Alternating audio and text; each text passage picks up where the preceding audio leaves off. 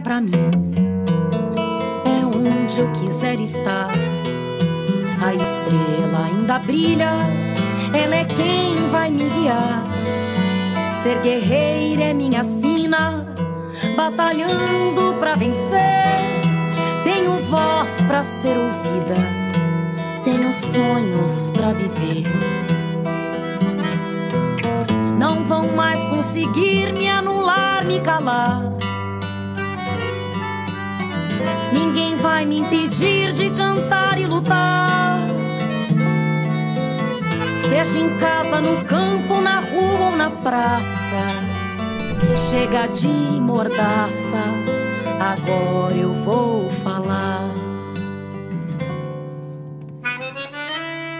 Porque eu sou mulher pra fazer acontecer.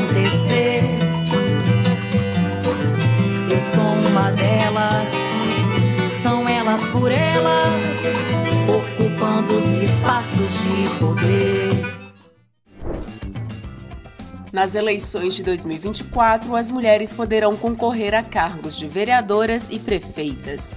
E na aula desta terça-feira, a coordenadora de comunicação do projeto Elas por Elas, Tati Nicásio, fala sobre como as pré-candidatas podem descobrir seu perfil político. Oi, meu nome é Tatiane Nicásio e hoje a gente vai falar sobre como descobrir o seu perfil político. Bom, na primeira aula, né, falando um pouquinho aí sobre como organizar a sua campanha, como estruturar o processo de pré-campanha fortalecido na campanha, a gente falou um pouco sobre como seria a identificação dos perfis políticos. E aí eu trouxe os 12 arquétipos que são os mais utilizados, que é o inocente, o sábio, o herói, da lei, o explorador, o mago, a pessoa comum, o amante, o bobo, o cuidador, o criador e o governante. Mas a gente vai agora aprofundar um pouquinho sobre o que é cada um desses perfis e como eles se estruturam, como eles podem contribuir na construção de uma identidade de campanha, né? E aí eu vou falar de um por um um pouquinho sobre como é que é identificado cada um deles. Talvez isso ajude no processo de elaboração do seu perfil político. O inocente é basicamente aquela pessoa que inspira pureza, simplicidade, aquela pessoa positiva, que tem uma visão bonita sobre si e sobre o mundo. Não são pessoas que vão que têm um posicionamento que vai de encontro com soluções descomplicadas para valorizar, por exemplo, todos os tipos de beleza. Acho que um, uma marca, né, que a gente pode trazer aqui para pensar um pouco nesse arquétipo do inocente é a Dove, por exemplo, é, que faz aquelas propagandas de ah, contra os padrões, a real beleza é a sua beleza, é, a beleza não é definida por formas, né? Então, essa, essas coisas que são simples mudanças e que podem provocar um, um, um bem-estar né, na autoestima, ela, ela é criada, ela é identificada como um arquétipo do inocente, algo puro, algo bonito. E aí, para a comunicação política, isso fica um pouco inocente demais. Acho que a política exige da gente também um pouquinho de malícia. E dentro dessa construção do arquétipo do inocente, poderia vir outros arquétipos, e aí eu falei isso na primeira aula, vou trazer aqui novamente, esses arquétipos, eles podem e devem ser construídos não apenas por um, mas por um conjunto desses arquétipos que se complementem. A gente define qual é o arquétipo dominante e os que, os que ficarão em caráter secundário ou, ou terciário ali na construção da nossa comunicação. E aí a gente tem o arquétipo do sábio, que basicamente é aquela pessoa que gosta de compartilhar conhecimento, que é uma grande forma de entender o mundo, de chegar a grandes lugares, deixa lições a cada palestra que dá ou a cada fala que faz. Então, um, uma coisa que linkaria bem com o arquétipo do sábio é um candidato que vem do, da educação, do segmento da educação, por exemplo. São pessoas que têm essa, essa valorização do ato de pensar como algo primordial para é, propagar mesmo a sua mensagem, para construir uma, um mundo melhor, para construir uma nova sociedade.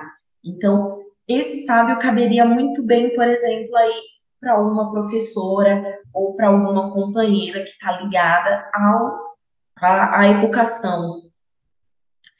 É, também a gente tem um arquétipo do herói.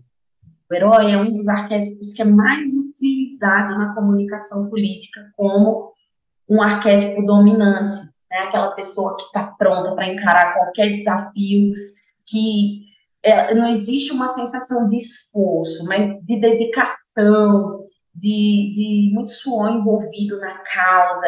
É aquela pessoa que tem sangue nos olhos, tem coragem, que quer mudar o mundo, que é esforçada, que é corajosa e que não importa o que esteja acontecendo, ela vai estar lutando para um bem maior, para um bem comum. Então, essas pessoas são vistas dentro desse arquétipo do herói. Para que não pareça algo muito arrogante, normalmente as pessoas trazem aí outros arquétipos em caráter secundário que dão uma suavizada nessa nessa proposta do arquétipo do herói que acaba se tornando ali um pouco, é, digamos assim, da mulher de aço, né? Uma super mulher, já que a gente está trazendo para esse recorte de gênero do elas por elas. Então, é como colocar a mulher naquele, naquela posição de que ela pode fazer mil coisas. Ah, ela é mãe, ela é militante, ela está disposta a lutar para mudar a sociedade. E às vezes isso esconde um pouco do lado humano da pessoa. Então, é muito, é muito importante que a gente foque nesse processo de humanização para que a gente não perca, não perca de vista nesse, nessa construção da comunicação política, esse item que é fundamental para uma comunicação, principalmente de esquerda, na política. As pessoas querem se identificar com aquele projeto. Então, o herói é muito utilizado, mas ele sempre vem ali carregado junto com outros arquétipos em caráter secundário, para que seja possível essa imagem do tudo é possível com esforço e a gente vai chegar lá, mas não fantasiando demais e, e sem perder ali o caráter político daquele espaço que também é de denúncia né, do Estado, de cobrança das, dos poderes públicos e de fiscalização também do que é feito para a sociedade o que você pretende mudar, o que está bom e o que você quer melhorar. Mas, enfim, é importante que o herói não seja, né, no, no nosso caso, a heroína, não seja uma pessoa que carrega o mundo nas costas e não tem tempo de cuidar de si, cuidar da família, cuidar de coisas básicas, como, por exemplo, o, o afeto que é destinado a sua relação familiar, que isso é importantíssimo, e também humaniza a marca, humaniza a figura da, do candidato e da candidata máquina. Né? A gente também tem o arquétipo, no quarto lugar aí, que é o fora da lei. Né? Quarto lugar não, mas quarto arquétipo que eu vou trazer aqui para vocês é o fora da lei, que é aquela pessoa que quer revolucionar, que está ao alcance e quer abrir espaço para uma coisa diferente na sociedade, é aquele espírito meio rebelde, né, inquieto, pronto para quebrar, sei lá, todas as barreiras que forem colocadas à frente dele. E, e um, acho que um perfil muito bom para o uso desse tipo de arquétipo na comunicação política são de mulheres, por exemplo, que discutem o antiproibicionismo, que discutem o aborto, que discutem o desencarceramento massivo. São essas mulheres que vão utilizar basicamente essa, essa imagem, essa ideia de fora da lei, porque são pessoas que estão rompendo com aquilo que é tradicional na sociedade, né? Ah, é, bandido tem que estar preso, não, aborto é tirar uma vida, e, e esses discursos que são mais carregados de valores conservadores e que acabam deixando com que todo um debate importantíssimo sobre saúde, sobre a, a liberdade de corpos pretos e a vida deles fiquem de fora do processo de construção. Então, a, a, o arquétipo de fora da lei traz um pouco dessa linha, dessa lógica, dessa imagem de romper com esses padrões que acabam amarrando a sociedade de uma forma geral, né? E a gente acaba é, não conseguindo bater de frente, muitas vezes, no processo eleitoral, porque a sociedade ainda é muito conservadora. Então, é, é um arquétipo que fica muito bem quando utilizado para figuras que têm essa proposta de romper padrões. Então, explorador, na né, exploradora, no nosso caso, é aquele arquétipo, quinto arquétipo que eu estou trazendo aqui, que tem a proposta de se desprender do tédio, né, dessa rotina do dia a dia. O nome ele já carrega consigo uma explicação, né, aquela vontade de descobrir o mundo, de criar novidades, não se prender, de, de ter grandes ambições. E eu acredito que não é bem a lógica que a gente traz para a campanha política, né? No Explorador funciona muito mais com pessoas é, que estão em, em, outra condição, como, por exemplo, pessoas que gostam de viajar, descobrir novos lugares, é, mostrar a realidade da, da, dos territórios por onde passa, seja territórios indígenas, é, locais que preservam o meio ambiente, enfim. Então, acredito que o explorador, a exploradora, não seja um arquétipo que seja de muito uso na comunicação política. Porém, vai que a gente tem uma candidatura que tem esse perfil, que gosta de conhecer territórios novos, de mostrar a realidade do Brasil, que já rodou em vários lugares, já foi em quilombo, já foi em assentamento do MST, já foi em território indígena, e que vai trazer um pouquinho de cada realidade desses lugares para fazer uma campanha bem bonita, diversa. Talvez o explorador seja um arquétipo que possa vir a ser utilizado na sua campanha, mas isso precisa ser muito bem avaliado entre as pessoas que vão construir sua comunicação. Bom, o arquétipo 6 aí que a gente traz é o mago, que é um arquétipo muito relacionado aí com a transformação da realidade, do senso comum. Ela pode contar com uma proposta mais misteriosa, um, às vezes uma improvisação, uma ilusão, ou muita magia, né? São pessoas que têm na sua característica coragem, a vontade de inovar, de criar ideias disruptivas, e muitas vezes são ligadas aí à, à questão da ancestralidade, né, né, com essa relação aí com a magia, vamos colocar dessa forma, com aquilo que não é palpável, né, do que não é material, que não é concreto. E a gente tem essa ligação, por exemplo, das mulheres campesinas, das quilombolas, das indígenas, das ribeirinhas, essa conexão com o meio ambiente, da preservação e de como isso se constitui é, na construção da sua ancestralidade, né? De, por exemplo, mulheres campesinas, a sua relação com a terra que é passada de geração em geração, e as mulheres têm um respeito, entendem que elas são parte daquilo, mesmo que não seja algo possível de se ver ou, ou tocar, essas pessoas elas conseguem fazer a transmissão desses sentimentos através de muito misticismo que está envolvido ali, e tudo isso pode ser construído dentro desse arquétipo do mago. Então, é muito, é muito legal, né?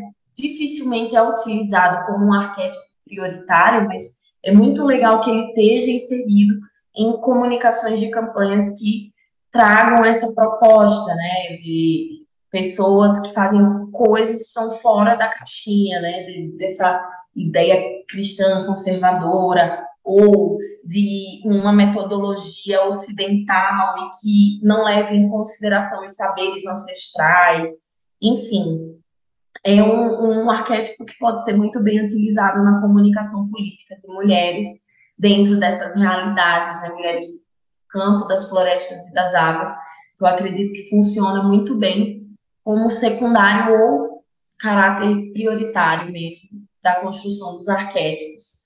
A gente tem a pessoa comum como sétimo arquétipo aqui para a gente tratar, que basicamente é aquela pessoa que se insere de forma efetiva na sociedade, né? Tem uma afinidade com a rotina, não se importa muito em ser ali um entre vários, é aquele cara comunzão, aquela mulher comum, que não tem grandes fórmulas mágicas e, de certa forma, conseguem trazer esse desejo de pertencimento, né, de identificação com as pessoas. O, o nosso presidente utiliza muito isso, Lula, e infelizmente o presidente nominável anterior também utilizou muito isso, de criar uma identificação com o povo, de se mostrar como alguém comum, alguém banal. Ah, as pessoas, eu sou assim, como você, né? E eu tô aqui para andar com você de, de, de moto, estou aqui para fazer atividades com MST, no caso do Lula, estou aqui para construir com vocês um, um, novo momento do Brasil, vamos fazer um, um ato. Enfim, essa pessoa que está ali no dia a dia da sociedade, que constrói com o povo, que cria essa identificação, facilmente pode se encaixar nesse arquétipo da pessoa comum.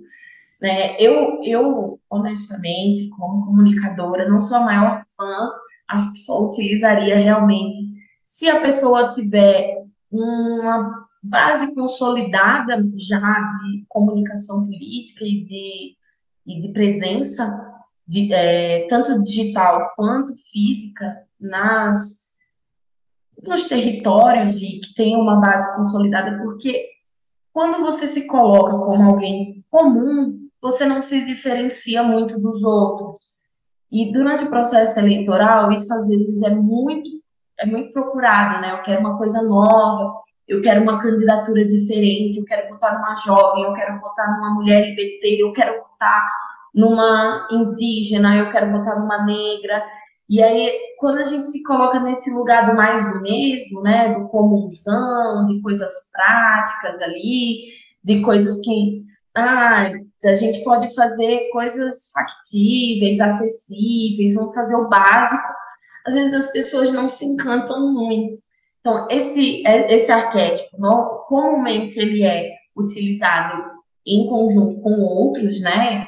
Eu falei, a gente pode utilizar mais de um arquétipo, reforçando aqui, e aí, normalmente, ele se encaixa nesse, nessa lógica, assim, ah, eu vou humanizar a marca, eu vou humanizar a minha imagem, eu falo marca aqui, mas isso é vício de publicitário, tá? Que a gente trata as pessoas assim, como se fossem marcas. A gente olha para alguém e faz, olha só, a Benedita da Silva. A Benedita da Silva é uma marca, é um ícone. Eu conseguiria imaginar 200 mil coisas para fazer uma comunicação da Benedita, por exemplo.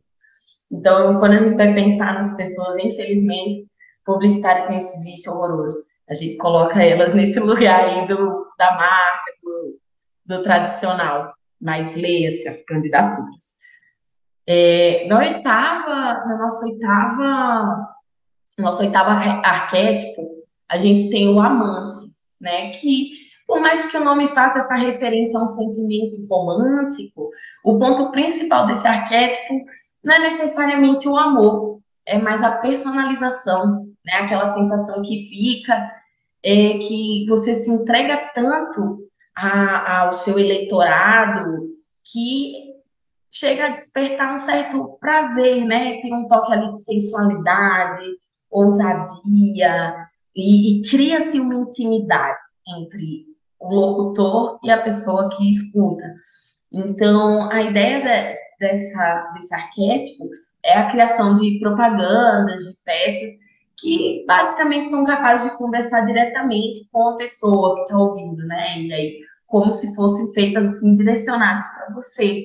Acho que a gente brinca muito com isso em memes também, né? Quando bota o Lula assim, de Brad Pitt, que viralizou recentemente, ele com aquele óculos bonito, tentando é, é, se esconder da, dos fãs, ou quando a gente coloca, por exemplo, a Glaze Hoffman como uma pessoa, é, certa forma, uma mulher firme, mas que tem uma certa sensualidade ali, ela é bonita, ela tem outros atributos que não ficam restritos apenas à parte política. E acredito que o Boulos tentou fazer um pouco isso ali em 2018 também, quando ele fazia aqueles, aquelas olhadinhas de lado, inclusive eu acredito que a comunicação ali do Boulos e, e ele bebeu muito da fonte da campanha do Lula, né, das campanhas do nosso presidente, porque isso é algo que a gente vê bastante, principalmente para o público mais jovem, que é para quem funciona melhor esse tipo de comunicação, né? Se você for falar com uma senhorinha lá do campo e você for tentar sensualizar ela, não é bem o que ela está buscando, não. Mas isso funciona divinamente com a juventude, gera meme, é muito bacana e pode ser bastante utilizado. Acho que outra candidatura também, para exemplo disso, foi o Molon, no Rio de Janeiro, na última eleição, que as pessoas fizeram diversos memes sobre ele ser sexy. E isso, por mais que seja divertido e tal, precisa ser usado com muito cuidado, porque pode descaracterizar completamente a seriedade da sua campanha. Então, é muito importante que seja feita essa avaliação do será que isso daqui é ou não pertinente para a construção da minha comunicação de campanha. Então, isso precisa ser avaliado durante o processo do planejamento, que é a primeira coisa que vocês precisam fazer para começar uma campanha eleitoral e, e, ver quais são os arquétipos que serão utilizados aí durante o processo de construção da sua comunicação. A gente tem o bobo aqui como nosso nono arquétipo, que é conhecido meio como o bobo da corte, as pessoas podem falar assim, que é uma ideia mais fazer graça ali, é uma, uma comunicação mais despreocupada, engraçada, uma coisa mais possível. É, o resultado é muito direcionado para isso, né, para a lógica do humor, um conteúdo gerar identificação por parte dos leitores e funciona bem com meme, mas também precisa ser observado com muita cautela para que não ridicularize a comunicação da campanha. É, o décimo arquétipo que a gente pode utilizar para construir essa comunicação de campanha é o do cuidador, que é outro arquétipo muito utilizado durante o processo eleitoral, né? Então, o cuidador, ele basicamente demonstra esse carinho, essa afetividade nos posicionamentos da comunicação, né? A, é uma ideia de não, não medir esforços para que aquilo que precisa ser feito seja feito, seja realizado. É muito comum a gente ver o do arquétipo do cuidador sendo utilizado em ONGs, por exemplo, né? Aquelas pessoas que vão até o território para cuidar das outras pessoas, porque o foco do cuidador é sempre o outro. É tudo feito de forma muito humanizada. É, a ideia é ajudar as pessoas. O cuidador ele se coloca como aquela pessoa que está ali para acolher, para dar carinho, para ter um, um, um, processo de afetividade mesmo no posicionamento da comunicação. E isso funciona muito bem para a comunicação política, porque as pessoas hoje, né, em qualquer lugar do mundo, querem ser cuidadas, querem receber o mínimo de afeto, e isso é muito bom para a comunicação política, de quem quer gerar essa identificação, essa sensibilização no eleitorado então, é muito bom, assim, é, o uso do cuidador como um arquétipo prioritário em várias comunicações de campanha política, principalmente as campanhas voltadas para a esquerda, porque são as campanhas que têm esse olhar direcionado para o social, para o cuidado, para o acolhimento. E aí, chegando aqui no nosso 11 primeiro arquétipo, a gente tem o arquétipo do criador, que é um arquétipo engenhoso, cheio de criatividade, que tem esse foco em, na construção de projetos novos, interessantes, tem aquela marca mais é, de criatividade mesmo, né? Que elimina barreiras, que pode construir tudo. Ah, tem uma dificuldade para ser feito, o que, que a gente pode criar de interessante para que isso seja resolvido, né? Você cria produtos inovadores ou políticas públicas que sejam diferenciadas, para que as pessoas sintam no dia a dia a alteração do, do mundo, do que tem ao redor, da sociedade como um todo. Então, a gente utiliza também o arquétipo do criador bastante nessa, nessa proposta de comunicação política, porque ele vem com essa perspectiva de potencializar, né, de fazer a, o espectador, o eleitorado, pensar em uma revolução, basicamente. Você está pensando naquilo que pode mudar completamente a história de um problema que está apresentado. Um exemplo disso, vamos lá, Paulista Aberta no domingo, né, que foi feita ali. Várias pessoas tinham dificuldade em lugares abertos em São Paulo para poder ter um dia de lazer com a família, andar de bicicleta, enfim. E aí a gestão Haddad vai lá e coloca uma solução simples, mas muito inovadora no Brasil, não inovadora no mundo, porque em outros países já utilizavam desse tipo de, de mecanismos, mas você coloca na principal cidade da América Latina uma iniciativa como essa de deixar um espaço gigantesco, que é a Paulista, destinada apenas para o lazer das famílias, sejam elas de qual origem elas forem. Então, você consegue criar uma inserção social, além de disponibilizar aparelhos de, de entretenimento e lazer ali para as famílias paulistanas. Então, isso foi uma ideia inovadora. Foi a lógica de uma criação de, um, de uma gestão do PT, e eu trago aqui para vocês também como um exemplo de comunicação política que funcionou muito bem, principalmente para fora da bolha paulistana. E aí, por último, a gente tem o arquétipo do governante, que é basicamente o posicionamento de um líder nato né? Aquela pessoa que é confortável em meio a, grandes multidões. Lula também utiliza esse arquétipo. Para você ver, eu trago aqui alguns exemplos de arquétipos e falo um pouco da comunicação do presidente para que vocês vejam que ele não é, é, que ali não é utilizado apenas um arquétipo, você não precisa ficar presa a isso. Algumas comunicações vão exigir um arquétipo mais é, sério e outras vão exigir que você tenha uma comunicação mais leve, mais didática, mais dinâmica. Então, você consegue fazer uma mescla de vários desses arquétipos que eu venho trazendo aqui na aula. E aí, o, o arquétipo do governante, já para a gente finalizar aqui, é basicamente aquela pessoa que, ao você visualizar, você identifica como uma liderança. Uma pessoa que tem poder de oratória, que tem carisma, que com frequência é percebido em meio à sociedade, né? não consegue passar desapercebido, seja naquele território ou de forma nacional, dentro da bolha ou fora dela. Então, é, é uma pessoa que normalmente é vista como superior às demais. E aí, para que isso não acabe também como algo que transpareça de forma arrogante, as pessoas utilizam outros arquétipos para humanizar também esse daí. Mas basicamente é um arquétipo utilizado em comunicação com essa, em comunicação política com essa proposta de criar uma identidade de poder, de autoridade mesmo, né? Uma pessoa que está ali e que é uma referência para os demais.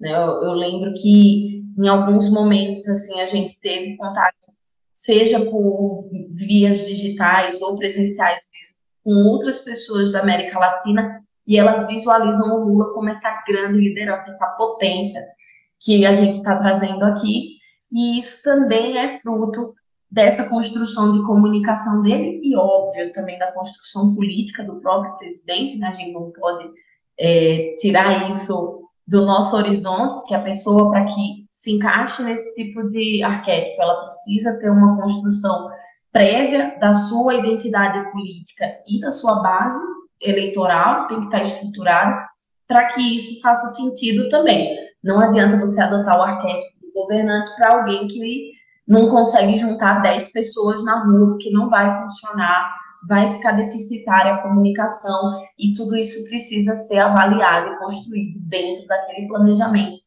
que é a sua estrutura base para o início de um processo eleitoral. Na aula de hoje, Tati Nicásio, coordenadora de comunicação do projeto Elas por Elas, falou sobre os arquétipos que podem ajudar a descobrir o perfil político para as candidatas em 2024.